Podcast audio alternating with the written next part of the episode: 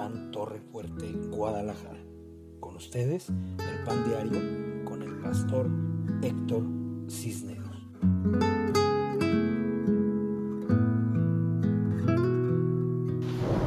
Hola, buenas noches, bienvenidos una vez más a Casa de Pan Torre Fuerte, Guadalajara, en el Pan Diario de todos los días. Es un pleonasmo, el Pan Diario de diario. Los amo, los bendigo, qué bueno que están conectados. Hay una gran tormenta allá afuera, está hermosa la tarde, está refrescando de una manera preciosa. Dios ha visitado la tierra. Los bendigo en el nombre de Cristo Jesús. Espero que esta noche puedan recibir gran bendición. Estamos recibiendo sus peticiones de oración. Por favor, manden sus peticiones de oración para que mañana el culto sea más fluido y que yo pueda estar orando por todos ustedes. Saludo con mucho gusto a Karina Aguiar Sesma, te saludo hija. Espero que todo esté bien en la puerta, en tu techo, en todo allá. Te bendigo en el nombre de Cristo Jesús. Un saludo a Susana Arce. Susi, te saludamos. Te mandamos grandes bendiciones. Que Dios te cuide, te proteja, te prospere. Cristal Vidal, te mandamos un abrazo. Fuertes bendiciones. Que Dios te guarde, te proteja y te ayude. Mayela García, Mariela, te bendecimos. Escuchas los rayos, hija, bendita seas, que el niño va a nacer en este mes en el que eh, nosotros somos muy felices en este mes. Van a ser el mes que entra, ¿verdad? Mejor todavía, te bendigo. Lisa es del 10 de julio yo soy del 18. Imagínate, más felicidad. Te bendecimos, Mayela, que Dios te guarde y te bendiga. Miquelito López, Galicia. Un saludo para ti, mi querido Miquelito. Que Dios te sane, que Dios te acompañe en la hemodiálisis. Que Dios te bendiga y te sane completamente. Mi oración y mi bendición para ti, para que Dios te llene de grandes bendiciones. Tere Guerrero, te mando un fuerte abrazo.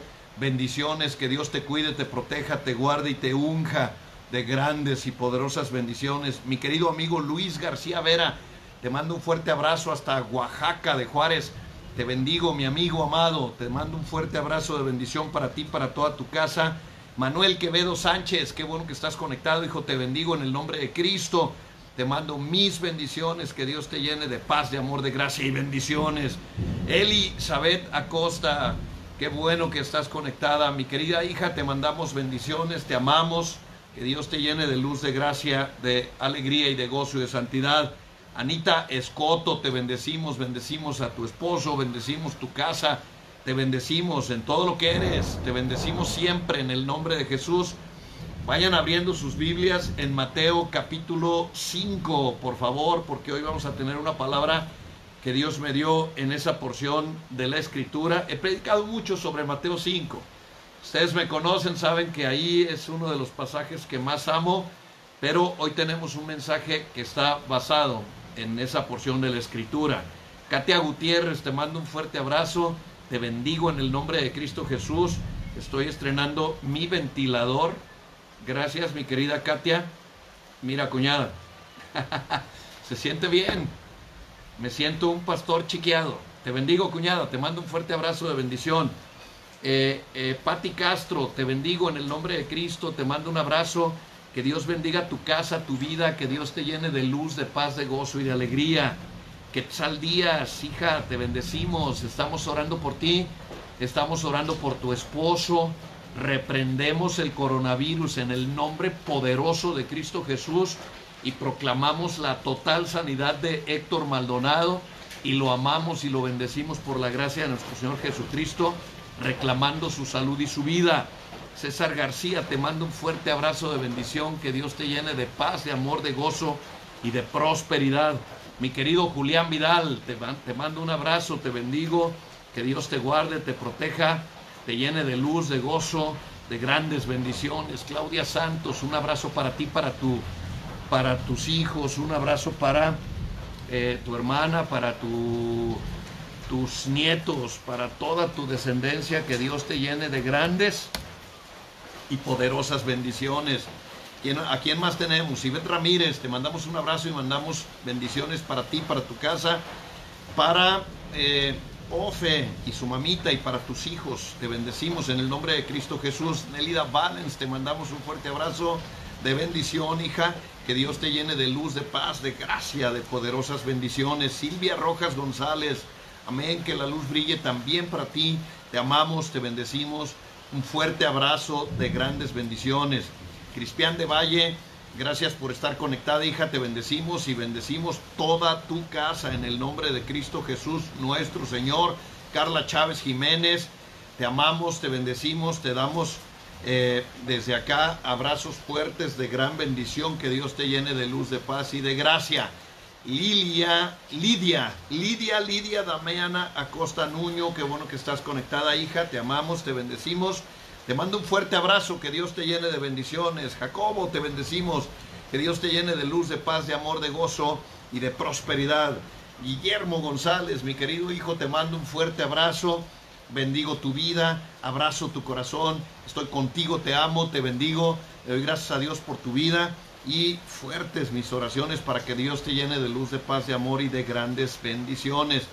Eloína López Ochoa, mi suéter, querida, te mando un fuerte abrazo, que Dios te llene de bendiciones, de paz, de amor, de gozo, de, salud.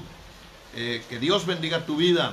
María Hernández, María, Mari y Fello, los amo, los bendigo, que Dios los proteja, los llene de paz, de luz, de bendiciones, de gran prosperidad y que vengan tiempos de gran prosperidad, bendiciones y gozo y alegría. Un saludo también para mi madrecita santa, mi mamita Berta Mendoza Cárdenas. Mamá, la bendigo, la amo. Eh, le pido a Dios que la llene de su alegría, de gozo y de grandes bendiciones y de alegría en Cristo Jesús nuestro Señor. Los amo a todos y los bendigo. Es una gran tarde una gran tarde de lluvia en Guadalajara, en el corazón de la ciudad. La Guadalajara fue eh, llamada originalmente la, la ciudad del Espíritu Santo y puerta de México. ¿Y sabe qué? En el nombre de Cristo Jesús, Guadalajara es la ciudad del Espíritu Santo y puerta de México. Yo lo proclamo de esa manera y le pido a Dios en el nombre de Cristo que siempre lo sea esta es la, eh, eh, mi ciudad. Yo le pido a Dios un manto de paz, de bendición y de, y de prosperidad en esta ciudad que amo y que bendigo profundamente porque aquí Dios me hizo nacer. También saludo a Oli, mi querida Oli, te bendigo Oli, bendigo tu casa. Estamos clamando a Dios para que venga mucha paz en ti, que Dios traiga salud, que Dios te bendiga y te proteja. Bendecimos a Rodrigo, bendecimos a Almendrita, bendecimos a Carlos. Carlos, te mando un fuerte abrazo, estamos orando por ti. Y bendecimos a mi amado Angelito. Les mando muchas bendiciones, que Dios tenga siempre salud, paz y prosperidad. Mi querida Oli, que Dios te, que Dios te, eh, te sane, mi querida Oli, que Dios te sane. Vamos a Mateo capítulo 5, Mateo capítulo 5, versículo 1. Eh, leo un poquito y después le explico qué Dios me dio esta hermosa tarde. Dice, viendo la multitud, subió al monte y sentándose, se acercaron a él sus discípulos y abriendo la boca les enseñaba diciendo, Bienaventurados los pobres en el espíritu, porque de ellos es el reino de los cielos. Bienaventurados los afligidos, porque ellos recibirán consolación. Bienaventurados los apacibles, porque ellos recibirán la tierra por heredad. Bienaventurados los que tienen hambre y sed de justicia, porque ellos serán saciados. Bienaventurados los misericordiosos, porque ellos alcanzarán misericordia. Bienaventurados los de corazón limpio, porque ellos verán a Dios. Bienaventurados los pacificadores, porque ellos serán llamados hijos de Dios. Bienaventurados los que padecen persecución por causa de la justicia, porque ellos de ellos es el reino de los cielos. Bienaventurados seréis cuando por mi causa os vituperen y os persigan y digan toda clase de vosotros mintiendo. Gozaos toda clase de mal contra vosotros mintiendo. Gozaos y alegraos porque vuestro galardón es grande en los cielos, porque así persiguieron a los profetas y a los que os presidieron. Yo leí esta palabra en el monte de las bienaventuranzas. Recuerdo que llegamos al lugar donde Cristo ah, estuvo hablando con sus discípulos. Esta palabra tenía mi Biblia en el celular, pero mi celular estaba grabando el momento. Entonces le pedí a mi hija Isela Rivera eh, su Biblia y, de su Biblia, que bendita Biblia, leí este pasaje en el monte de las bienaventuranzas. Dios me tocó fue un momento tan especial en mi corazón el, sentir la presencia del Espíritu Santo recorrer toda mi piel y siempre pensé, y se lo dije a Dios allí de rodillas, que cuando yo volviese a leer las bienaventuranzas, me diera la oportunidad de poder trasladarme en el Espíritu hasta ese lugar y poderlo sentir. Y en la tarde que estuve leyendo este pasaje, Dios me lo concedió, ahorita mismo siento la piel chinita, como se dice, y, siento la presencia, hay una presencia muy bella de parte de Dios entre nosotros, así es que prepárese, es muy probable que hoy Dios traiga un milagro para tu vida, Dios siempre está al pendiente de sus hijos, nos ama, eh, nos bendice, Dios quiere que seamos eh, bendecidos por su palabra, por el entendimiento de la verdad, y sobre todo y ante todo, que seamos obedientes para que Él pueda derramarse en nosotros con gran bendición. Quiero empezar las bienaventuranzas, eh, no creo que las estudie todas porque normalmente eh, me como mucho de lo que Dios me da y comparto las semillas que Dios me permite, eh, pero todos los días Dios me está revelando cosas muy bellas. Mi esposa y yo estamos compartiendo lectura ahora mismo y, Dios nos ha hecho simbrar en su presencia, en adoración, y hay momentos hasta que hemos llorado de la bendición que Dios nos da en la revelación de su palabra. Así es que le voy a compartir lo que alcance y le pido que coma lo más que pueda porque eh, es tiempo de alimentarse en la bendición de Dios.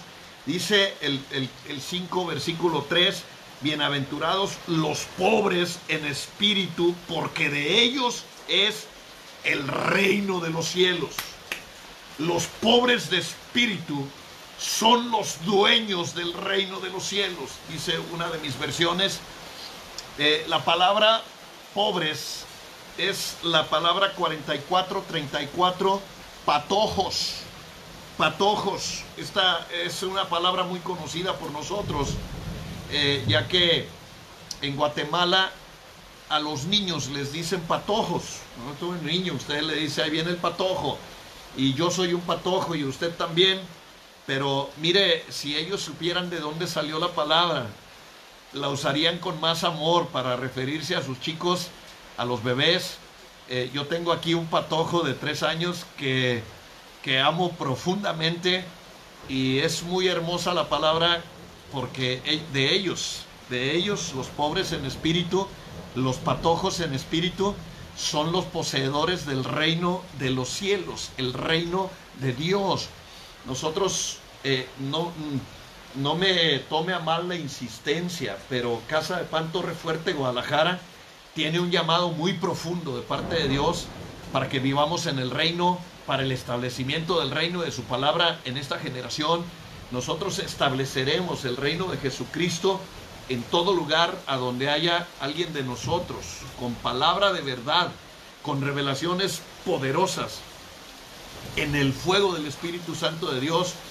Eh, yo le pido al Señor que nos permita ser esa congregación de patojos en el Espíritu, que poseamos verdaderamente el reino que caminemos todos los días y que hagamos que el reino de los cielos sea nuestra naturaleza y la realidad en el Espíritu Santo en nuestro hogar espiritual, en nuestra casa. La palabra patojos que usa aquí el evangelista Mateo es, ah, eh, tiene cuatro significados. A ver, déjeme ver. Tiene cinco significados. Los cinco son muy bellos. Fíjese el primero Patojos significa acurrucarse, acurrucarse. Usted puede ver la imagen de un niño pequeñito que viene al pecho de papá y se acurruca allí. Entonces, dice Jesucristo, eh, esto fue lo que les enseñó solo a sus discípulos. He insistido toda mi vida ministerial que este pasaje es tan revelador respecto a quién le habla Dios y a quién no le habla Dios. Eh, más bien, a quién le da revelaciones poderosas y a quién nada más le da ahí su pancito para que coma y se vaya a dormir con su lechita. Eh, el versículo 1, que ha sido para mí un, un versículo bastante conmovedor en cuanto a lo que me da el aprendizaje. Dice que Jesús vio una gran multitud. Si Jesucristo hubiera sido un pastor de la actualidad, al ver la gran multitud, hubiera festejado, hubiera levantado una gran ofrenda y hubiera estado feliz porque había una gran multitud que lo estaba escuchando, pero no fue así. Dice que al ver la multitud eh, subió monte arriba y cuando él se sentó, los únicos que le siguieron monte arriba fueron sus discípulos. Estamos hablando de 12. Entonces, si usted lee Mateo 8, se lo voy a leer porque luego le digo, si usted lo lee, a lo mejor no se le ocurre leerlo. En Mateo 8, Jesús regresa. Dice, cuando descendió del monte, fíjese todo lo que duró Jesucristo en el monte. Mateo 5, 6, 7, tres capítulos de la Biblia se escribieron de lo que pasó en aquel monte, pero hay algo muy especial. Este pasaje, este 5, 6 y 7, de lo que Cristo predicó en ese monte, donde eh, fuimos conmovidos, mi esposa cantó un bello coro en ese lugar y después tuvimos un culto precioso y tuve eh, el honor, el privilegio de predicar el sermón del monte en el monte de las bienaventuranzas. ¡Oh! Esos son regalos que Dios le da a chillones como yo, a hombres que lo aman, a mujeres que lo aman como yo lo amo. Y lo tengo grabado, dicho sea de paso. Un día de estos le pido a Fercita que lo publique en la página de Casa de Pan. Y entonces, fíjese bien, el mensaje de Cristo en el monte. Yo le puse cuando prediqué, duré dos años predicando este, estos capítulos, le puse mensajes solo para discípulos. Estos mensajes no son para la gente común y corriente.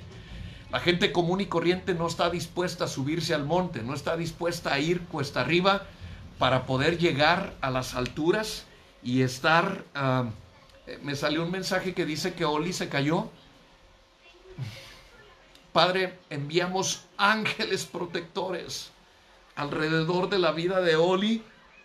En el nombre de Jesús te pedimos que la abraces y la sanes y la envuelvas con tu amor, Padre mío. Protege a nuestra Oli, Señor. En el nombre de Jesús te lo suplico, Padre. En el nombre de Jesús. Sánala. Lleva sus dolencias. Cuídala y protégela, Padre Dios retomando, él, él está predicando en el valle y de pronto, ah, de pronto ve una gran multitud de hombres y de mujeres. Si usted se da cuenta, antes de este pasaje había ahí alrededor de unas cinco mil personas, más, porque las mujeres sí cuentan. ¿Cuántas dicen amén? Y entonces había cinco mil personas, mujeres, niños, cinco mil hombres, perdón, más unas diez mil mujeres, más un montón de niños. Y él hace algo inesperado, se sube al monte y luego cuando llega, yo me lo imagino subiendo en el monte, eh, sin voltear atrás, caminando rápido, escalando, subiendo cuesta arriba, y cuando llega a la parte superior del monte, se sienta y y cuando voltea a ver la multitud, pues su multitud es de 12. Entonces es un pasaje solo para discípulos donde allí Jesucristo enseñó las bienaventuranzas, les dijo a esos doce que somos la sal de la tierra, les enseñó que somos la luz del mundo y que Jesucristo está sobre la ley. Les dijo o les enseñó respecto a la ira, les dio un mensaje sobre el adulterio y, porneia, eh, todo lo que tiene que ver con adulterio, fornicación y, ah, masturbación. Eh, eh, Jesucristo habló ahí sobre el divorcio y prohibió el divorcio, dicho sea de paso. habló sobre los juramentos, sobre amar a los enemigos. ¿Por qué cree que son mensajes solo para discípulos? mensajes en los que hay que tener mucho cuidado nosotros como siervos, como hijos del rey, antes de predicarlos a una multitud, porque probablemente las multitudes no están muy de acuerdo con lo que Cristo predicaba. Aquí habló Jesucristo sobre las limosnas, habló sobre la oración, eh, predicó sobre el ayuno, sobre hacer tesoros en el cielo, sobre los ojos como la lámpara del cuerpo. Él les dio un mensaje sobre las riquezas, sobre el afán y la ansiedad. Les dijo sobre juzgar a los demás y los entrenó respecto a la regla de oro que me gustaría leérsela, por favor, en Mateo capítulo 6, versículo 7. Fíjese qué hermoso este pasaje. Dice, pedid y se os dará, buscad y hallaréis, llamad y se os abrirá. Porque todo aquel que pide, recibe, el que busca, encuentra, y el que llama, ah, se le abre. ¿O qué hombre hay entre vosotros que si su hijo le pide un pan, le daría una piedra? ¿O si le pide un pescado, usted le daría una serpiente? Pues vosotros, aun siendo malos, sabéis dar buenas dádivas a vuestros hijos, ¿cuánto más vuestro Padre Celestial eh, os dará cosas buenas a las que se las pidan? Es tiempo de pedirle cosas a Dios, es tiempo de pedirle cosas buenas a Dios, dice, así que todo cuanto queráis que los hombres hagan por vosotros, así también hacedlo vosotros con ellos, porque esta es la ley y los profetas. Esto es, esto es increíble, hermanos. Resume la ley y los profetas en tratar a los demás como quiere ser tratado por los demás. Por eso me gusta este pasaje, porque no se lo dio a todos. Este pasaje es solo para discípulos, es para personas. La palabra discípulo significa los que se dejan disciplinar. Y hay personas que no se dejan disciplinar. Hay personas que si les llamas la atención se quieren ir de la congregación.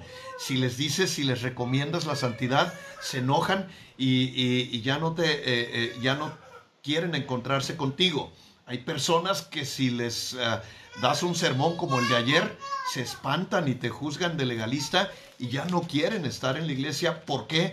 Porque no son disciplinables. Entonces, e, este, estos pasajes son para gente que sabe ser disciplinada. Les habla sobre los dos caminos. Lo, eh, aquí es donde da el famoso sermón de por sus frutos los conoceréis. Por eso es tan poco conocido, porque las multitudes no aceptan este tipo de mensajes. Este mensaje es para verdaderos siervos de Jesucristo. Aquí dice una palabra tan más impresionante en Mateo 7, 21. Si por favor me acompaña, en Mateo 7, 21 dice, no todo el que me dice Señor, Señor entrará en el reino de los cielos, sino aquel que hace la voluntad de mi Padre que está en los cielos. Muchos me dirán en aquel día, Señor, Señor, ¿acaso no profetizamos en tu nombre y en tu nombre echamos fuera demonios y en tu nombre hicimos muchos milagros? Entonces les diré claramente, nunca os conocí, apartados de mí, hacedores de maldad, hacedores de iniquidad. Aquí les dijo esa palabra, por eso no les gusta a los que practican el pecado y, practicando el pecado quieren que Dios los bendiga y los use y quieren ser siervos, ministros y ungidos y toda la cosa. Eh, mire, eh, muchos pueden imitar, incluso hacer milagros, predicar y hacer cosas para Dios, pero hace, hace rato, mientras compartíamos la tarde, mi esposa y yo, fuimos ministrados respecto a la santidad. Y la Biblia dice que sin santidad nadie verá a Dios. Así es que le recomiendo con todo mi corazón, con todo respeto y con toda mi alma, que luche por su santidad, que se arrepienta de sus pecados y que viva plenamente la palabra de Dios santificándose para Cristo. Ahí también les da y les habla sobre los dos cimientos y cuando baja es cuando la multitud regresa. Ya cuando baja y la multitud regresa, Jesús vuelve al ministerio operacional, es decir, el, eh, lo más sencillo del ministerio, que es hacer milagros y dar señales. Lo más difícil del ministerio eh, es la disciplina. A la gente le gusta ser ministrada, no le gusta ser disciplinada. Pero yo le quiero decir algo, hermano. Casa de Pan Torre Fuerte, eh, desde sus inicios, siempre fue una congregación que eh, ha, pues llevado la palabra al lugar que le corresponde a la palabra. O sea, hemos dado suma importancia a la palabra y aunque nos gusta ministrar y nos gusta imponer las manos en los enfermos y que sanen y y hacer que la gente tenga su milagro y esas cosas. Pero lo más importante para un hijo de Dios, para un siervo, para alguien que realmente quiere que Dios lo bendiga, es que lo lleves a santidad. Y ese es el trabajo más difícil de la obra en cuanto al trabajo ministerial y pastoral. Permítanme un momento porque llegó una visita que para mí es muy importante todos los días hasta ahora. Vente, mi querido y amado Judá Emanuel. ¿Cómo te llamas? Manuel. Diles, ¿cómo están? ¿Cómo están? Diles, los amo. Lo amo. Mándale saludos a Oli, porque se cayó. Dile, Oli. Oli. Te bendigo. Te bendigo. Mándale un beso. Ora por Oli, mi amor se cayó. Ora por Oli. Bebita Oli. Tira, ma, estoy, amén. Amén. Que la amas mucho, mucho, mucho. Dile, te amo mucho, mucho, mucho. Te amo mucho, mucho, mucho, mucho. Ahora saluda a tu abuelita Berta. Ahora, ¿la abuela Berta no te cayó? No, ella no se cayó. No, ella está bien, ella está sana. Dile, abuelita Berta. Abuelita Berta. Te amo. Oli, sí. Oli, sí. Dile, abuelita Berta, te amo. Abuelita Berta, te amo. Dile, abuelita Eloína, te amo. Abuelita Eloína, te amo. Diles, les mando un beso. Te mando un beso. No, a todos, diles, ahí les mando un beso. Ahí te mando un beso. Diles, ahí se lo reparten. Ahí te lo reparten. Los bendigo, diles. Bendigo. Mándame un beso ahora a mí. A mí, eso es todo. Mira, saluda a Mateo, está Mateo. Dile hola Mateo. Ahí está Mateo. Dile hola Mateo. Hola, Mateo. Dile, eres mi carnal. Dame mi canal. Compañero de milicia, dile. Tú y Mateo, hijo, y Elías van a ser una generación poderosa en el Evangelio. Amén. Amén. Mateo. Y Elías ¿Y Adrián? y tú ¿Y yo? son el ministerio más poderoso de la tierra en su generación. Di amén. Amén. Bueno, mándales ya un beso porque ya te vas. Te amo. Ah. Descanse. Deje predicar a su padre. Ándale. Que Dios te bendiga, hijo. Te mando un fuerte abrazo de bendición. Gloria a Dios. Sigamos pues. Eh, qué bendición es entender estas cosas. Porque los milagros, eh, la multiplicación de los panes, las sanidades, eh, el expulsar los demonios, que es, que es, el, es del ministerio, es como el ABC, es como la, lo, lo más pequeño del ministerio, es como el principio del ministerio. Cuando un ministro madura, se da cuenta que lo más importante es la salvación de las almas, porque si sanas a una persona y se muere sana, pero no se salva, va a ir muy sana al infierno. No nos conviene, por eso es tan importante la disciplina. No la pondero yo, porque no soy yo honestamente. Es nuestro Señor Jesucristo el que la ponderó, dio este mensaje solo para discípulos. Y entre esos mensajes preciosos, había 12 muchachos ahí que lo estaban escuchando, que les dijo, bienaventurados los patojos. Voy a, voy a decirlo en español, bienaventurados los que se acurrucan en mí en el, en el espíritu. Bienaventurados esos que vienen como pollitos al pecho del Señor. ¿No le da gusto saber eso? A mí me conmueve. Este tipo de palabras son por las cuales soy un chillón. Imagínense qué tierno es el Señor. Bienaventurados los que se acurrucan en el espíritu. Es hermoso. Refúgiate en Él. Cada vez que tengas problemas, refúgiate en Él, acurrúcate en Él.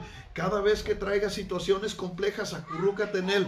Todos los días, aunque no traigas situaciones complejas, acurrúcate en Él. Qué bonito es ir a su pecho, qué hermoso es ser un patojo y estar así como estaba hace rato Emanuel. Aunque aquí lo que pasa es que yo acomodo las sillas para estar a gusto mientras predico, porque me gusta estar a gusto cuando predico, es lo, más que, lo que más amo en la vida. Eh, qué hermosa es esta palabra. Tú eres un patojo, una patojita que se acurruca en el Espíritu Santo. Esas revelaciones son por las que vale la pena ser hijo de Dios, por las que vale la pena ser pastor, por las que vale la pena quemarte las pestañas todo el día. Se me rompió mi cable de mi computadora. Karina, gracias porque fuiste a comprarme mi cable. Ya está, ya me compró mi cable Karina, pero mi troca de computadora eh, eh, ya no funcionó. Pero, pero bendigo a Dios porque a la antigüita pudimos sacar este mensaje. Esto es tan hermoso. Número dos, patojo significa, o sea, eh, bienaventurados los pobres en espíritu. Estoy en Mateo 5.3 para que si te acabas de conectar tengas el contexto. Eh, bienaventurados los pobres y ahí usa la palabra patojos. La palabra patojo es como la que usan en Guatemala para decirles a los, a los patojos, a los niños. Entonces, ¿qué estaba diciendo Cristo? Bienaventurados los niños que se acurrucan en mi espíritu. Número dos, los muertos de hambre. Así dice, bienaventurados los muertos de hambre en el espíritu. Así es que no se enoje conmigo, porque lo dice Cristo y lo dice la Biblia. Un patojo es un muerto de hambre. Eh, es una expresión coloquial.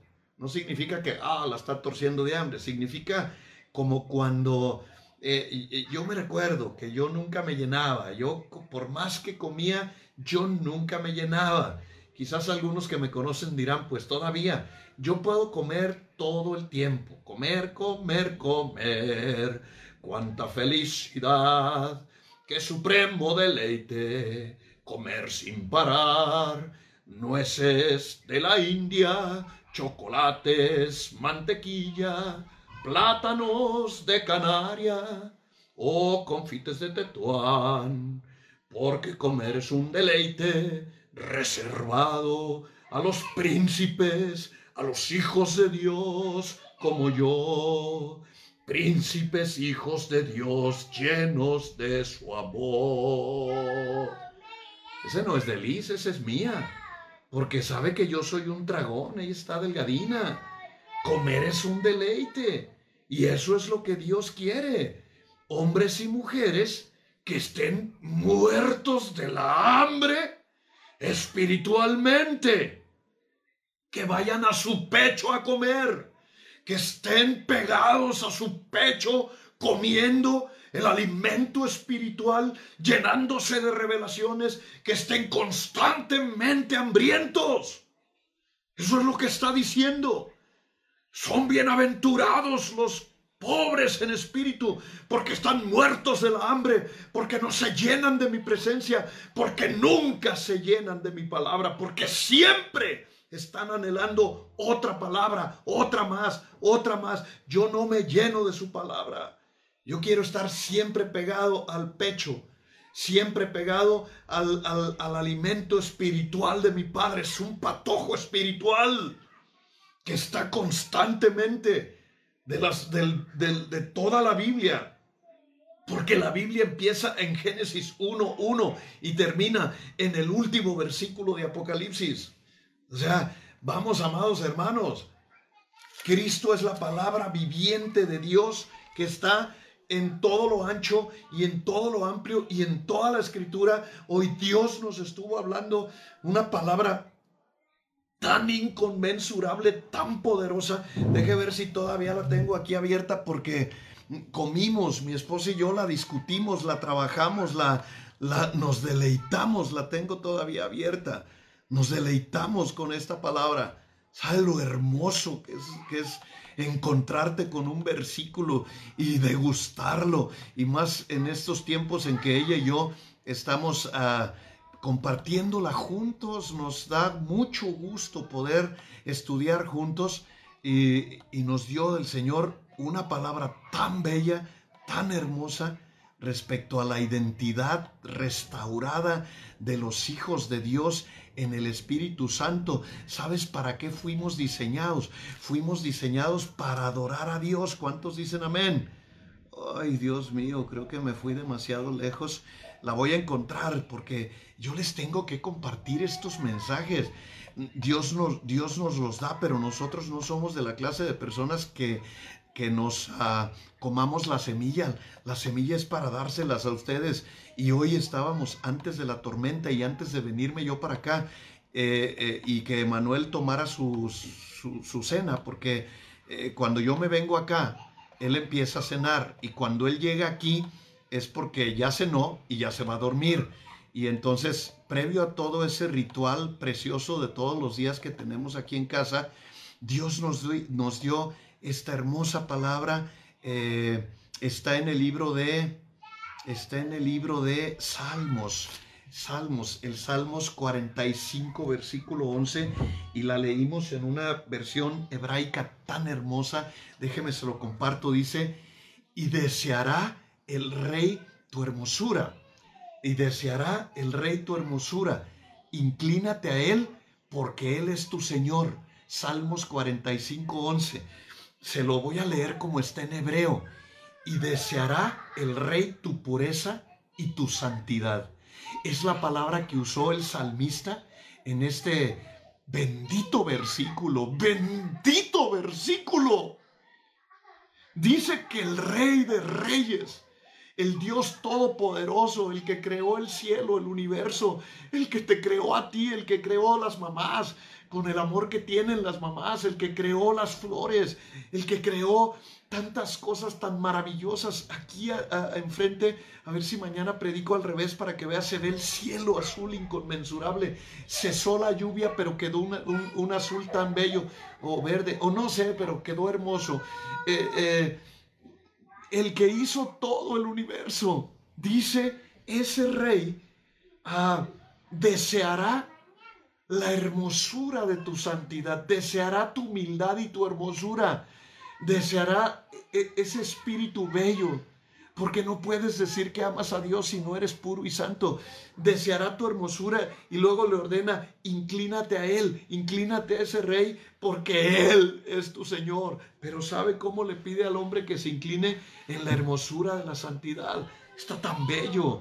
De ahí nos fuimos a entender que Dios nos creó para adorarle. Es la creación original, es para adorarle, para, para rendirnos ante la magnificencia de su ser, para eh, nos creó a su imagen y semejanza para reflejarse en nosotros y que en el momento en que se refleje nosotros le adoremos y el reflejo de la imagen y semejanza entre tu rostro y Dios es la adoración, es la adoración, la adoración. Fuimos diseñados para adorarle, para amarle, para bendecirlo, para cantarle, para decirle cuánto le amamos. Ese es el diseño original. Entonces, por eso Dios quiere que seas un patojo, un muerto de hambre. No te enojes, porque estamos hablando en el Espíritu que vayas y busques ese tipo de perlas que están escondidas, porque esas no las va a encontrar cualquier persona, las va a encontrar el que la busque. Por eso te estaba leyendo hace un momento en, en, Mateo 7, cuando dice... Eh, en la regla de oro, antes de, explicar la, la regla de oro, dice, pedid y se os dará. ¿Le has pedido a Dios que te dé de comer el, el, alimento espiritual. Yo le he dicho, me revelas una palabra o me muero, como le decía Raquel a su esposo, pero yo te la estoy pidiendo a ti. Yo no quiero dar sermones dominicales, yo quiero dar del alimento que tú me des, de la palabra.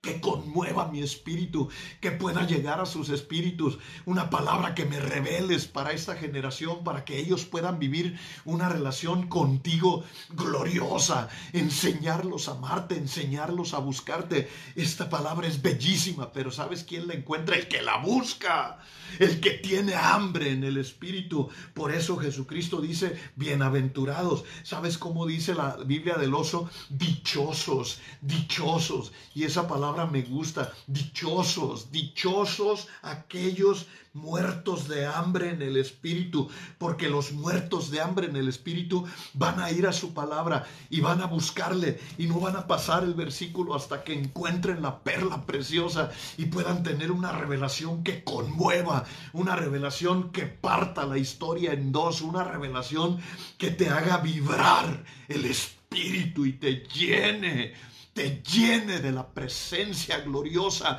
y se derrame el aceite celestial sobre ti y la fragancia se expanda en tu habitación y te llenes del olor sagrado, amado, de la presencia gloriosa de Dios entre nosotros. Una palabra que traiga la fragancia del Espíritu Santo en nosotros y nos unja y nos llene. Dice, Él deseará la hermosura de un Espíritu Santo. Él deseará, no, el de él, de un Espíritu de hombre en santidad. O sea, tú y yo en santidad, de, de un Espíritu en obediencia, de una persona que está buscando buscándole a Dios en la hermosura de la santidad, en un espíritu que no tiene secretos de pecado, que no tiene cochinada, un corazón que está puro, que está limpio. Dios quiere esos corazones para reflejar su rostro en ti y poder ser glorificado en tu santidad. Eso es lo que está diciendo. Eso debería conmover tu espíritu y debería arrancarte un aleluya debería arrancarte un amén glorioso, porque Dios quiere reflejar su rostro en otro rostro, pero en santidad, porque sin santidad nadie verá a Dios. Alabado y glorificado y exaltado sea el nombre de Dios. Aleluya. Entonces, para poder ser un pobre de espíritu, tienes que acurrucarte contra su pecho. ¿Para qué crees?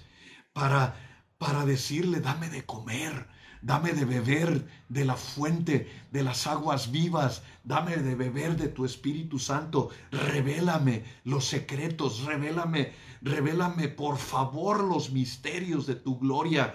Dame una palabra que transforme mi generación, que cambie, que modifique la forma de ser, de vivir, de pensar, de actuar de la gente que me va a escuchar. O, o la mía. Si, si es en mi relación personal Quiero ser santo, quiero ser puro para ti. Quiero estar entregado plenamente en tu presencia y ser conmovido en mi espíritu. Eso significa ser pobre de espíritu, porque nos pueden enseñar un montón de cosas.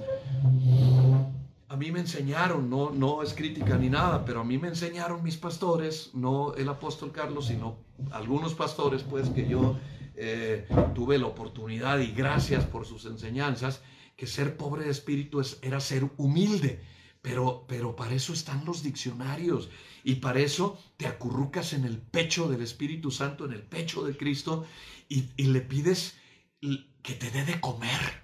Le dices, estoy muerto de la hambre, dame de comer, dame de beber, dame de los manjares, de las revelaciones que solamente le das a los patojos, a los pobres de espíritu. Ah, es, es estar contra su pecho y pedirle que, que por favor te hable a ti y te dé una revelación. Eso no dice la escritura. Si, si, si, si, eso dijera la escritura, hay gente más humilde que muchos pastores cristianos para que no se enojen las ovejas, pues, nomás. O sea, hay gente mucho más humilde que nosotros. Entonces ellos serían los pobres de espíritu. No es sinónimo de humildad. La palabra pobres, 44-34 de tu strong, patojos, número uno, patojo significa uno que se acurruca en el Espíritu Santo. ¿No te gusta esa imagen? ¿Nunca estuviste acurrucado en el pecho de tu madre? ¿Nunca estuviste abrazado así?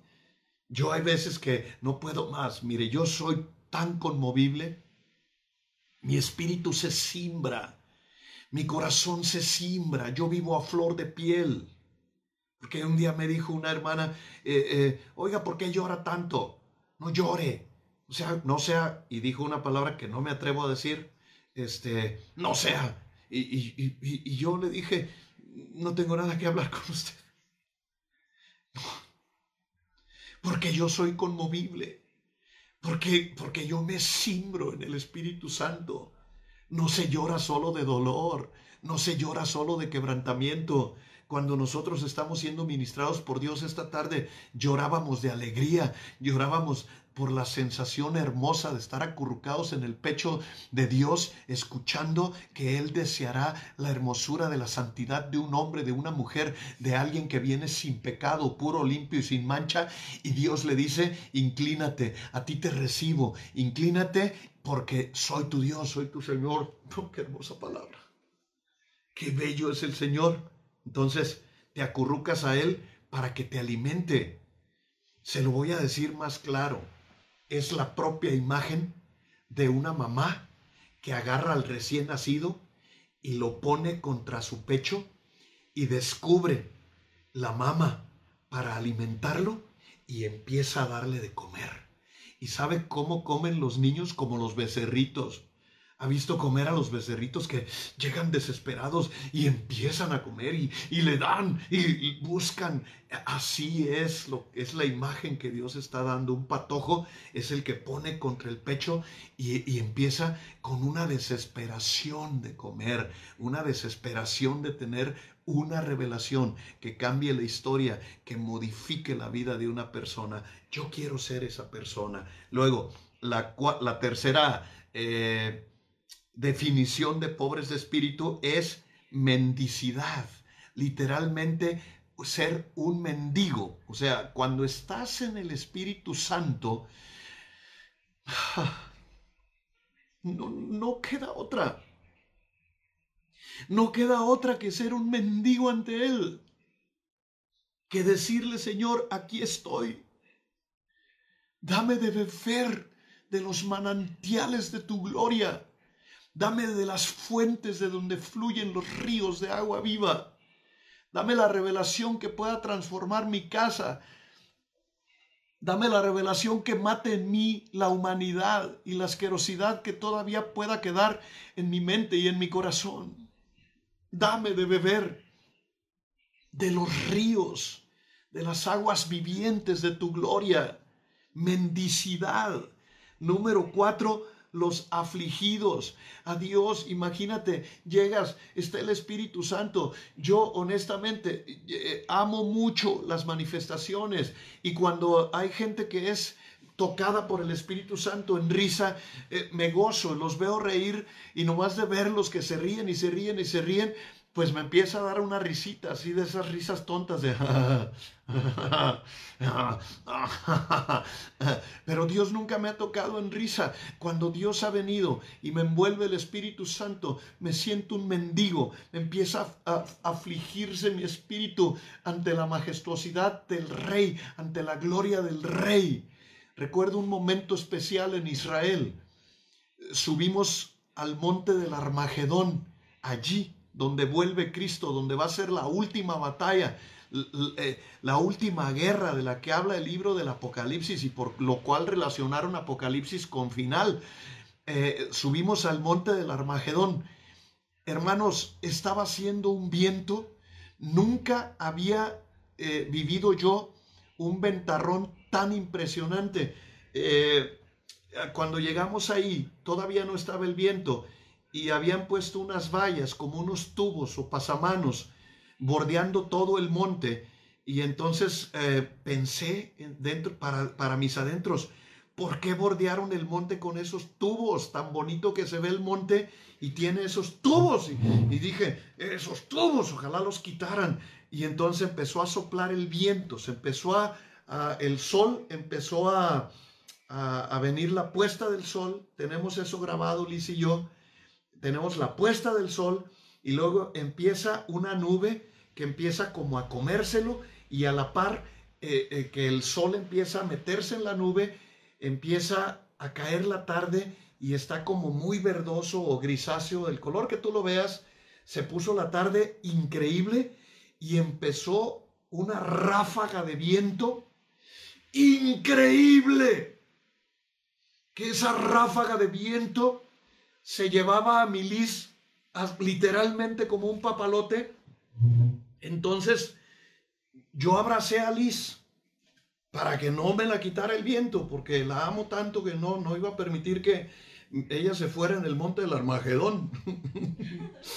y abracé a Milis y entonces me agarré del tubo y dije, gracias Señor, porque se les ocurrió poner estos, estas barreras, estos tubos, porque los pusieron para eso. Y era un viento impresionante, una cosa maravillosa. Y ahí estábamos. Yo bendije tanto a Dios porque yo me puse contra viento y puse a Liz en mi pecho. Y entonces me agarré de los, de los pasamanos esos que le dije que al principio no me gustaron. Cuando ya estaba el viento así, eh, di tanta gloria a Dios y bendije a los que los pusieron. Y me sentí muy bendecido por Liz. Pero volteé a ver a Rodo. no te enojes, Rosita, pero... y a Memo. Estaban batallando. Sus esposas son grandotas. y yo no estaba batallando. Liz se atoraba en mí fácilmente. Imagínense yo soy Shrek y Liz está chiquita, petit, bonita, delgadita, piel liviano. Entonces yo la podía sostener, pero Rodo estaba batallando entre sostener su sombrero y, o dejar que el viento se llevara a la Rosita. Este, no te enojes, Rosita. Y, y Memo también estaba batallando mucho con, con Isela. Iselita, eh, no te enojes, siga. Eh, pero, pero eh, en esos momentos y en esos lugares sí es una bendición, una chaparrita, picosita, pero eso es nomás porque me acordé ahorita. Qué grande bendición. Sabe, en ese momento, cuando el viento nos estaba llevando, a mí porque ya no podía, porque también tenía que sostenerme a mí, y luego todavía me estaba riendo de mis amados consiervos, en ese momento, cuando vi que el sol se ocultó, que el cielo cambió de color en, unas tonalidades inconmensurables. No había visto jamás esos tonos de cielo en mi vida y un viento tan tremendo, tan hermoso, que no lastimaba, porque hay vientos que lastiman y sientes como que te chicotean. No lastimaba. Eh, eh, sentí una presencia del Espíritu Santo. Fue una presencia gloriosa. Descendió la gloria de Dios entre nosotros. Entonces empecé contra el viento a caminar con Liz aquí. O sea, yo pienso que ella iba pegada aquí, los pies se los levantaba el viento, y yo empecé caminando hacia donde estaba el valle del Armagedón. Y cuando llegué a ese lugar, con la piel erizada de la presencia de Dios, una presencia impresionante. Pocas veces en mi vida he sentido esa gloria levanté mis manos con la chiquilla pegada aquí y oré a Dios. Y bendije ese lugar. Y desde ahí bendije a, casa de pan y desde ahí hice oraciones de bendición. Le dije, Cristo, tendremos la gloria de un día saber que regresarás, que volverás después de esta gran batalla y sentí la presencia hasta que la presencia ya no me dejó hablar en español, empecé a hablar en lenguas angélicas y, ministramos en el Espíritu Santo y no hubo más que llorar, llorar, afligirme. Estaba llorando. Le decía a Liz, ¿sientes lo que siento? Y dice, dijo Liz, no, no juegues, nunca había sentido algo así. Bueno, dijo no manches, pero eh, luego hay quien se molesta. Nunca había sentido algo así. Y, y, los dos estábamos llorando y nos pegamos en, en los rostros y nuestros llantos estuvieron eh, en ambos y apenas podíamos escuchar la voz del guía que decía, vámonos porque va a llover, vámonos porque se nos va a llevar el viento. Y, y empezamos el camino de regreso, pero fue un momento tan especial y nos afligimos, porque no, no, no, era una aflicción de dolor, no era una aflicción de llanto, de desesperación, era una aflicción de sentir esa gloria, de vivir esa gloria tan impresionante, tan maravillosa en el corazón de Dios. Y ahí es cuando la última definición de pobres de espíritu toma más relevancia. Aduce un, un, un hombre, una mujer que tiene hambre total de Dios. Oiga esto, hambre total de Dios, que lo conmueve hasta las lágrimas, que le da una enorme necesidad de su presencia, de su voluntad, de su palabra. Lo he vivido. He vivido porque dice, felices los pobres. Y tú dices, ¿qué? No checa, ni gramaticalmente, ni ortográfica, ni en ningún sentido que termine en mente, checa. Pero es porque hay que entender lo que Cristo estaba diciendo. Bienaventurados los que se acurrucan en mi espíritu con un hambre, un hambre total, muertos del hambre de mi palabra, muertos del hambre de mi presencia, necesitados de mí que, que, saben que yo también los necesito porque son la creación que diseñé para que me adorase, porque necesito quien me adore, no porque eh, no sea perfecto, sino porque para eso los hice, para eso fueron mi creación amada y para eso les di su voluntad, para que rindieran su voluntad a mí, bienaventurados esos esos que, que son mendigos de mí, que quieren más de mí, que me necesitan, que no se hartan nunca, que todos los días me dicen, Padre, yo quiero más de ti, yo necesito más de tu presencia, yo necesito más de tu palabra, yo necesito más de tu amor. No me bastan las revelaciones que me has dado en toda mi vida, quiero más. Quiero más, quiero más de tu presencia, quiero otra gloria, quiero, quiero vivir pegado a ti en tu espíritu de poder y que se aflige, que se aflige de alegría. No, no, no, es casi inentendible. No hay palabras humanas para describirlo. Porque estás en la presencia y sabes que estás disfrutando la presencia, pero está tu espíritu afligido hasta el llanto. E, e, esa tarde mi labio inferior temblaba, temblaba, no podía hablar, estaba llorando, llorando, las lágrimas sin gemidos que salían así como ríos y mi esposa estaba igual y sus preciosos labios judíos estaban también temblando y nos fuimos abrazados, tocados por la presencia de Dios. Fueron momentos en ese retorno en que todo guardó silencio. Íbamos calladitos afligidos porque el Espíritu Santo nos había dado un toque. Es como lo entiendo. Esto es lo que dice el Señor. Aduce a alguien que tiene un hambre total, una sed total de mí, al grado de necesitar acurrucarse contra mi pecho. En un estado totalmente opuesto a la seguridad de aquellos arrogantes que creen que no necesitan a Dios, totalmente opuestos a la autoestima o a la autosuficiencia, autosuficiencia de aquellos que tienen su felicidad en las cosas materiales o que tienen su felicidad eh, eh, eh, en, las, en las cosas del mundo, llámese lo que sea, porque no hay felicidad mejor que la presencia gloriosa del Espíritu Santo entre nosotros. Felices los que reconocen esta enorme necesidad de Dios. Habla más allá de la humildad, de algo muy profundo en el Espíritu Santo, de la necesidad de Dios.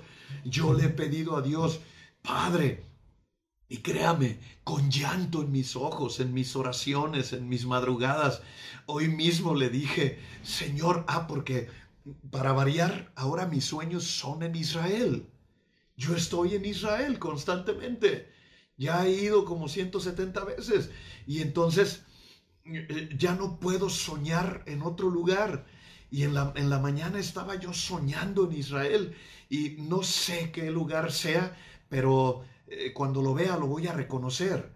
Una escarpada cima donde bajábamos y a pesar de que estaba casi una cuesta y nosotros íbamos hacia abajo, no había manera de temer porque yo le decía a unas personas que estaban junto a mí que no, honestamente no era nadie. Quien, volteé pero no reconocía a nadie y yo les decía, hay que caminar más fuerte porque Él va a llegar primero. Eh, o sea, íbamos siguiendo a Jesucristo cuando desperté. ¡Eh! Así como que dije, Señor, ¿por qué me despertaste si iba a llegar a donde ibas a darnos la plática? Señor, ¿para qué desperté? Y me quise volver a dormir, pero ya no, ya nomás me retorcí como iguana y no me pude dormir y no pude regresar a ese lugar. Así es que me levanté y, y me hinqué y le dije, Padre, no necesito estar en Israel para que me toques, por favor, tócame, tócame, tócame. Tengo hambre de ti, tengo necesidad de ti.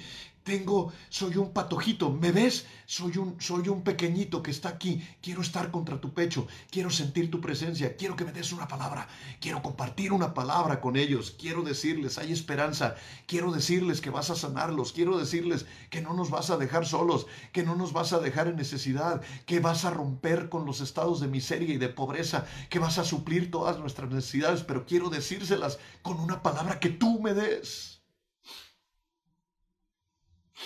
Pero ¿sabe qué? Algo tiene la tierra de Israel. No se siente igual. Tenemos que estar en Israel. Tenemos que volver a Israel. Porque es la tierra que Dios escogió para que los pies benditos y santos del niño Jesús caminaran. Es Jerusalén, es Belén de Judá, es la tierra de, la promesa, es la tierra que Dios escogió para que allí se derramase toda la sangre preciosa, limpia, pura, inmaculada, limpia de Jesucristo Jesús nuestro Señor. Es la tierra de la promesa. Y pero tengo hambre de Él. Y hoy le dije, tengo tantas ganas de caminar en Jerusalén, Señor, que entiendo por qué me llevaste. Para que entendiera hambre de ti y me acurruqué en el suelo. Lléname de tu presencia. Háblame, Señor. Revélame tus secretos. Que Casa de Pan Torre Fuerte Guadalajara sea una congregación que coma de tu pecho, de lo que tú nos das fresco. Porque está bien todo lo que coman todos, pero nuestro alimento yo lo quiero caserito, rico, cocinado aquí, con las manos de tu viejo pastor, labrado en casa como recuerdo las manos de mi madre, preparándome mi alimento, preparándome mis huevitos, mis frijolitos, y verla batallando ahí, ver sus manitas haciendo su trabajo y luego servirme y sus tortillitas y, ese alimento casero. Ese es el que aquilato, es el que quiero para mis hijos espirituales. ¿Por qué? Porque va a venir directo de tu corazón porque va a generar humildad, porque va a generar hambre y sed de ti, porque quiero que te amen como yo te amo, porque, porque lo voy a lograr, voy a lograr que ustedes amen tanto a Dios, que se acurruquen en su pecho, como un niño, como un niño que busca el refugio, que busca encontrarse. ¿Sabe? Cuando era niño había un muchacho que me atacaba me atacaba, me ponía unas golpizas y me dejaba temblando de dolor y, yo me acuerdo una ocasión que corrí mucho como Forrest Gump, corrí, corrí y di la vuelta en una, en una, en la calle de Belisario Domínguez, yo vivía en la calle 32, eh, y corrí y regresé a mi casa de Federación por Industria y, y no me alcanzó y entré a mi casa y me puse en el huequito entre la pared y la estufa y ahí lloré, acurrucado le dije a mi padre físico, le dije, ¿dónde estás? Para que me defiendas. Porque yo no tengo nadie que me defienda. Porque no tengo papá? Le dije, no era una oración a Dios, yo era un impío, era un niño impío. ¿Por qué no tengo papá para que me defienda? Y ahí me quedé acurrucado y me quedé dormido. Ahí me encontró mi madre. hijo, ¿estás aquí? Dijo, alcancé a escuchar. Y me caí, me quedé dormido. Ahí me encontró mi mamita, acurrucado.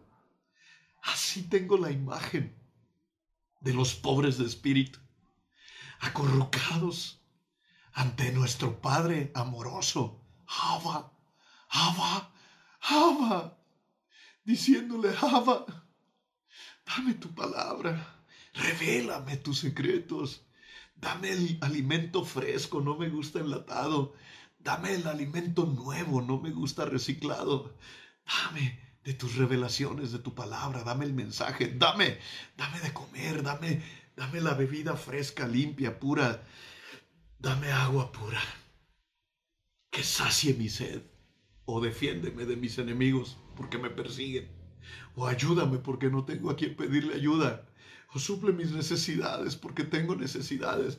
O sea, Él es nuestro refugio, Él es nuestro amparo, Él es nuestra fortaleza, Él es nuestro pronto auxilio en la tribulación. A Él tenemos que acudir como patojitos, como niños.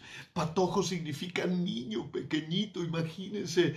Yo tengo una fotografía, a ver si la rescato y la subo hoy, donde tengo a Emanuel recién nacido.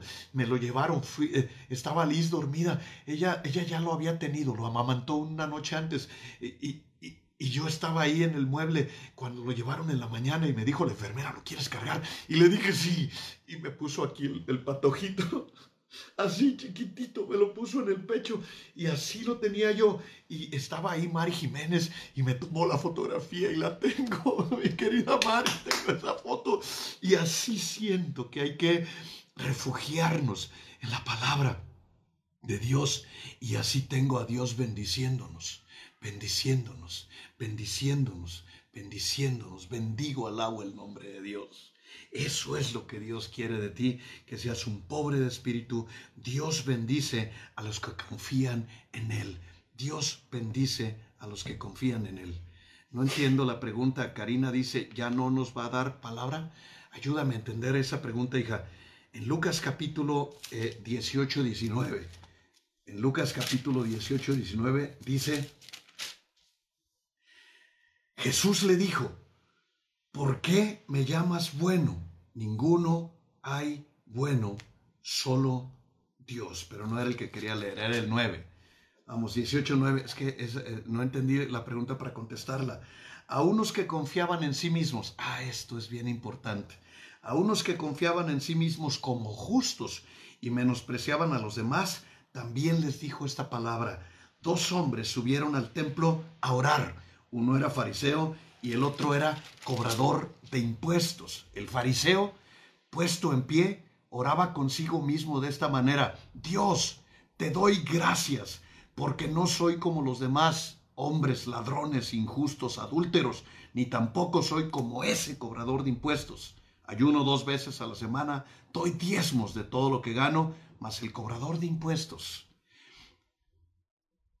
de pie y, y, a bastante distancia, no quería ni aun que alzar sus ojos al cielo, sino que golpeaba el pecho, diciendo, Dios, sé propicio conmigo, porque soy un pecador. Os digo que éste descendió a su casa justificado más bien que aquel, porque cualquiera que se enaltece será humillado y el que se humilla será enaltecido. ¿Qué quiere decir? Que cualquiera que se humilla será enaltecido. ¿Qué quiere Dios? Que estés humillado delante de su bendita presencia. Eh, humíllate ante Él. Ante Él no puedes llegar con arrogancia. Ante Él no puedes llegar de ninguna forma que no sea humillado, humillado, humillado pequeño, sé propicio conmigo, le estaba diciendo, no te merezco, no merezco estar contigo. Y ve las dos actitudes. Uno dice, yo no soy un ladrón, yo no soy esto, yo no soy el otro. Uno se está autojustificando mientras el otro está eh, eh, buscando con una necesidad inconmensurable la presencia de Dios. Eso es lo que Dios quiere de ti una humillación total. Porque adoración, la palabra proscuneo, que es adoración, es caer de rodillas en el suelo como un perro que quiere lamer las manos de su amo. Esa es la, la actitud que tenemos que tener delante de su bendita presencia, una actitud total de humillación, de caer ante la majestad del Rey con todo nuestro corazón y con todo nuestro entusiasmo. Y ante Él no me puedo justificar como el, hombre este. Fíjese, dice, estaba en pie y oraba consigo mismo.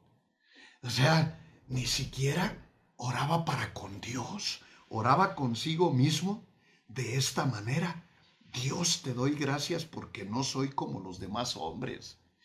Eso, primero no le estaba hablando a Dios porque estaba eh, como orando consigo mismo, como hablando consigo mismo y le decía, no soy un ladrón, ni un adúltero, ni injusto, ni tampoco soy como ese cobrador de impuestos. O sea, estaba juzgando a su hermano. ¿Cómo crees que vas a ser tocado cuando estás juzgando a tu hermano? Deja que Dios toque tu corazón esta noche. Deja que Dios rompa con ese espíritu de arrogancia que nos hace creer que somos mejores que otros, que nos hace perder el valioso tiempo que podemos disfrutar en la presencia de Dios por estar distraídos en tonterías. Nos perdemos de lo más rico, que es el toque del Espíritu Santo, la presencia bendita, gloriosa de Dios en total humillación. Porque aunque dice en el versículo 14, os digo que éste descendió a su casa justificado. Número uno, Dios lo justificó. Dice más bien que aquel, porque cualquiera que se enaltece será humillado. Y número dos, el que se humilla será enaltecido. Es mejor humillarse. Es mejor ser sencillo de corazón. Es mejor no pensar que ante Dios puedo ser algo. No lo soy es llorar ante la presencia de Dios, es entregarte en la presencia de Dios. Tus oraciones así. Por eso el Señor Jesucristo dijo, no oren como los hipócritas, que les gusta orar para que los otros los oigan. No oren en las sinagogas a grandes gritos como los hipócritas y los fariseos, porque están buscando el favor de Dios. Cuando ustedes oren, métanse en lo secreto y en lo secreto busquen a mi Padre que está en los cielos y Él en lo secreto lo sabrá recompensar en público. Qué sabio es el Señor Jesucristo. Qué bendito es el Señor Jesucristo. Glorioso es el Señor.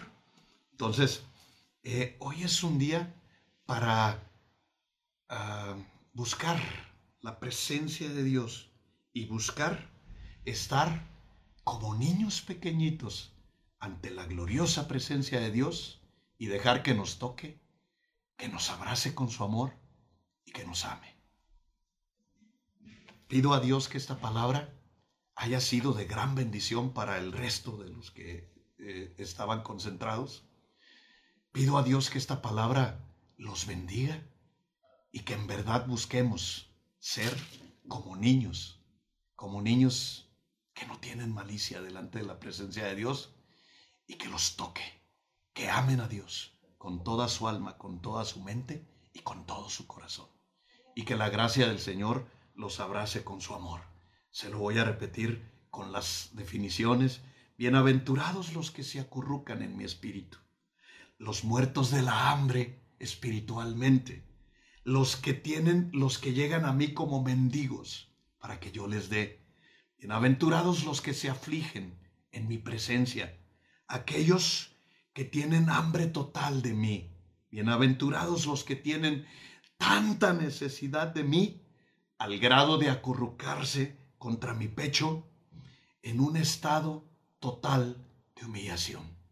Todo eso debería decir el versículo si lo hubieran traducido a la letra del significado de patojos. Sean bienaventurados. Busquen a Dios con toda su alma con toda su mente, con todo su corazón y ayúdeme a levantar el espíritu. Si este mensaje ha sido de bendición, denle like y compártanlo. Y aparte pónganme ahí un, un mensaje que me diga que es palabra de Dios, que recibieron un mensaje de parte de Dios y que es útil para la obra del ministerio. Los amo, los bendigo. Pido a Dios que siempre seamos humildes. Pido a Dios que siempre estemos llenos de su hermosa presencia y seamos tocados por su Espíritu Santo y Él sea la fuente de nuestra bendición. Los amo, los bendigo mucho, mucho, mucho, mucho y mañana, mañana vamos a estar orando. Ya tengo las peticiones de oración que me enviaron todo este día. Eh, mañana voy a compartir otra palabra y en esa palabra voy a pedir, al final voy a estar orando por los, los que me mandaron sus peticiones, por los enfermos y por las necesidades que tenemos en, en, Casa de Pan, porque necesitamos pedirle a Dios. Él fue el que nos dijo que le pidamos. Ahí donde le leímos en la regla de oro, dice, el que pide, se le da. El que toca, se le abre y el que busca, encuentra. Que tengan una linda noche esta noche y todas las noches de su vida. Que Dios me los guarde, los bendiga. Los amo con todo mi corazón.